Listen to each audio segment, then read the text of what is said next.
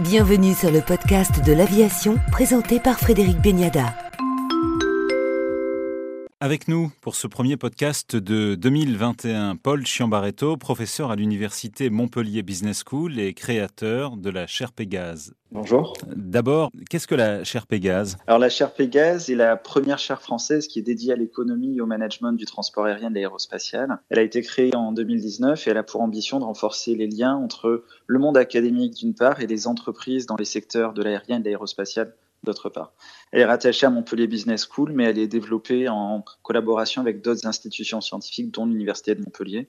Et elle regroupe à ce jour une vingtaine de chercheurs qui consacrent la totalité ou une partie de leurs travaux aux problématiques aériennes. Pourquoi la création de cette chaire Pégase? L'idée de, cette chaire, finalement, elle venait en fait d'un constat qui était celui d'une déconnexion assez forte entre ce que faisaient les compagnies aériennes, les aéroports, les constructeurs et euh, les chercheurs qui travaillent sur l'économie et le management du transport aérien. C'était deux mondes qui finalement ne communiquaient pas vraiment. Et, et l'enjeu finalement de la chaire Pégase, c'était d'être une sorte de passeur de savoir, de traducteur un peu entre ces deux mondes pour être sûr qu'ils puissent se parler. Vous avez publié depuis la création de la chaire Pégase deux rapports, dont l'un sur comment le Covid a changé les habitudes des Français en matière de transport aérien. Alors tout à fait, c'est le, le, tout dernier rapport en fait que la chaire Pégase a, a publié en, en, décembre dernier. Ce que l'on observe globalement, en particulier pour les 12 prochains mois, c'est que l'envie de voyager elle est intacte. À savoir que 61% des Français veulent prendre l'avion dans les 12 prochains mois et ils ont été 63% au cours de l'année 2019 à avoir pris l'avion pendant cette année. Donc finalement, l'envie elle est relativement intacte. En revanche, et ça, pour le coup, c'est assez intéressant. On observe qu'il euh, y aura malgré tout une baisse du nombre de trajets effectués.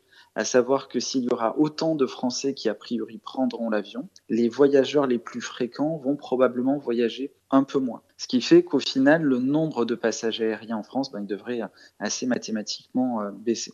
Et ces passagers ne vont pas forcément voyager au même endroit ou de la même façon. À savoir que euh, finalement, ce que l'on observe, c'est que ben, 55% des Français quand même sont à attendre six mois avant de prendre l'avion, parce qu'il y a une certaine forme d'attentisme qui est essentiellement liée à, à l'incertitude qui est très forte actuellement sur la possibilité de voyager. Ils vont voyager pas forcément dans les mêmes zones géographiques. Alors, l'Europe et la France restent les deux destinations principales, mais le, le point marquant, en fait, c'est la montée des dom-tom, en fait, départements d'outre-mer, territoires d'outre-mer, qui auparavant étaient dans les quatrième ou cinquième positions en 2019 et qui maintenant se retrouvent troisième. Et en fait, ça s'explique assez bien, c'est tout simplement parce que c'est une zone qui est lointaine, donc suffisamment dépaysante pour les consommateurs, mais qui en même temps est en France et donc, pour le coup, la problématique de la fermeture des frontières ne se pose pas. Et aussi, l'incertitude sanitaire est, est, moins forte puisque on sait qu'en cas de problème, on serait hospitalisé dans une infrastructure française. Donc ça, c'est un point qui est, qui est, assez important pour les consommateurs. Vous dites les, les passagers, voyageurs d'affaires surtout, vont moins voyager à cause de quoi? Du télétravail? Alors, le télétravail est une raison mais lorsque l'on observe en fait les chiffres euh, de, notre étude, on observe que une part relativement faible des, voyageurs en fait souhaitent réduire leur, leur, vol en fait à cause du télétravail, des visioconférences. Une explication possible peut être une baisse du budget, mais en fait l'explication principale est surtout l'incertitude, c'est-à-dire que un nombre de vols en fait est considérablement réduit tout simplement parce que les voyageurs ne savent pas s'ils pourront voyager. C'est l'incertitude qui est la principale explication. Le fait de remplacer des billets d'avion par des visioconférences, ça explique une petite partie de la baisse, mais c'est assez marginal. Euh, ce qui est assez intéressant, c'est que les études scientifiques, en fait, elles montrent que la visioconférence et l'avion ne sont pas des substituts qui sont parfaits, loin de là. Tous les rendez-vous que l'on fait sur visioconférence, en fait, n'ont pas la même nature que ceux que l'on ferait en vrai, d'une part. Donc en fait, on est obligé pour certains rendez-vous d'aller les faire en vrai. Et surtout, euh, et ça c'est assez intéressant, les deux fonctionnent plutôt comme des compléments, à savoir que les personnes qui font le plus de visioconférences sont aussi celles qui prennent le plus souvent l'avion. Et donc en fait, les visioconférences et les vols en avion ont plutôt tendance à s'auto-alimenter les uns les autres, plutôt que d'être en opposition. Et dans les demandes des passagers, ou en tout cas des répondants de notre étude, on observe que les mesures qui auraient le plus d'impact en fait en termes de reprise du trafic sont les mesures commerciales qui sont mises en place par certaines compagnies aériennes à ce jour, à savoir la possibilité d'annuler, de modifier ou d'échanger gratuitement leurs billets d'avion. La question des mesures sanitaires, elle était importante à l'issue du confinement, elle l'est nettement moins maintenant. Finalement, la crainte de tomber malade à l'étranger est, beaucoup moins forte maintenant qu'elle était à l'issue du confinement. En revanche, la crainte de perdre son billet d'avion parce que d'un coup les frontières sont fermées, comme ça a été le cas par exemple juste à la période de Noël avec l'Angleterre, c'est quelque chose qui est particulièrement euh, stressant pour les passagers et qui pour le coup ben, décident de ne pas réserver. Vous aviez également publié début 2020 un rapport sur euh, l'impact du transport aérien en matière d'environnement et la perception du public. Tout à fait. En février, c'était le, premier rapport public de la chaire Pégase. Nous avions publié un rapport sur euh, la perception de l'impact environnemental du transport aérien et finalement qui faisait écho au développement du Fluxcam, c'est-à-dire la honte de prendre l'avion qui, en 2019, avait euh, complètement euh, explosé. On peut penser par exemple aux prises de position de, de Greta Thunberg, etc. Pour le coup, en fait, ce rapport, il était parti d'un constat, d'un paradoxe à savoir que d'un côté, ben, le transport aérien se retrouvait être au cœur de toute une polémique sur son impact environnemental,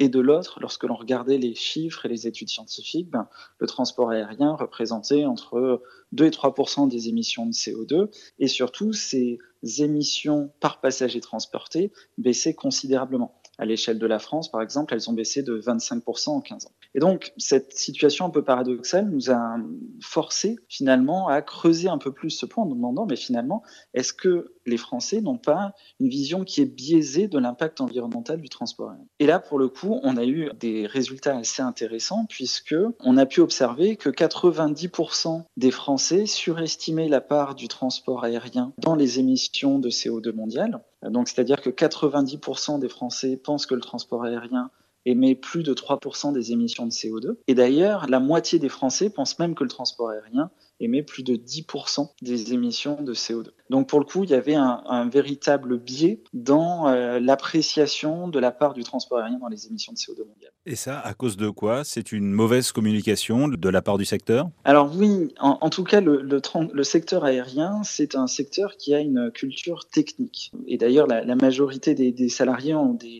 comment dire, une formation scientifique, on a énormément d'ingénieurs et qui, face à un problème, cherchent une solution technique et de manière générale y arrivent. Le problème, c'est que la majorité des Français n'ont pas forcément cette formation scientifique et surtout euh, ne sont pas au fait des dernières innovations concernant l'impact environnemental, par exemple, du transport aérien. Par exemple, concernant ces réductions des émissions de CO2, ben, finalement, ce que l'on a mis en évidence, c'est que 95% des Français, en fait, sous-estimaient les progrès qui avaient été réalisés par le transport aérien en termes d'émissions de CO2. 70% des Français, par exemple, surestiment la consommation euh, d'un avion, etc., etc. Et donc, finalement, il y a un véritable enjeu, au-delà de l'amélioration technique des avions, des aéroports, etc., ou des procédures au sein des compagnies aériennes, il y a un véritable enjeu en termes de pédagogie pour expliquer les nouveaux développements les nouvelles technologies afin que les Français puissent aussi comprendre finalement ce qui a été fait en matière d'impact environnemental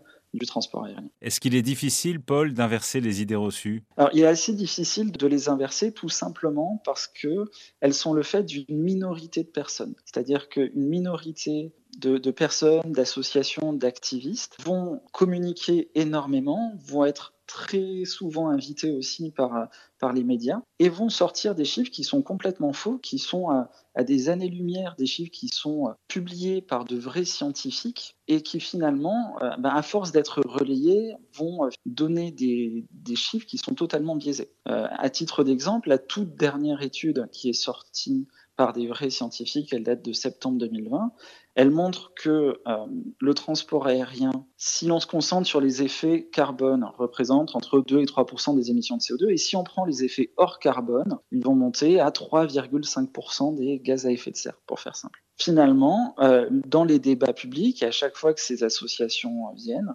euh, ben finalement, ils vont mentionner des 7, 8, 10% qui ne sont étayés par absolument rien du tout. Et c'est là qu'il y a un véritable enjeu, c'est finalement essayer de remettre les vrais chiffres dans les débats pour pouvoir communiquer dessus et surtout essayer d'avancer ensemble. Et c'est un peu dans cette optique qu'a été créée la chaire Pégase. Au-delà de la question de l'impact environnemental, c'est justement essayer de ramener un peu de rigueur scientifique dans les débats et dans les pratiques euh, du secteur aérien. Merci. Paul Chiambaretto, professeur à Montpellier Business School et directeur de la chaire Pégase pour le podcast de l'aviation.